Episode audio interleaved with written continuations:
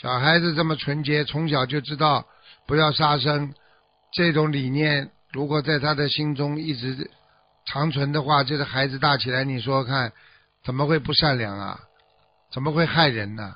如果每一个家庭都能把孩子培养成这样，这个社会会变得更加美好，这世界会变得更加和平啊！所以一定要让孩子懂得什么叫慈悲，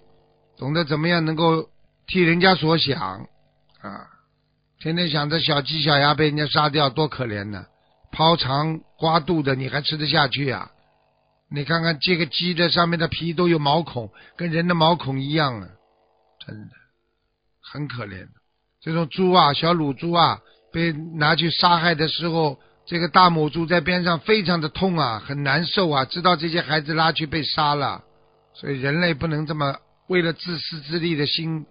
去杀害那些动物的啊。我曾经跟你们讲过，在广州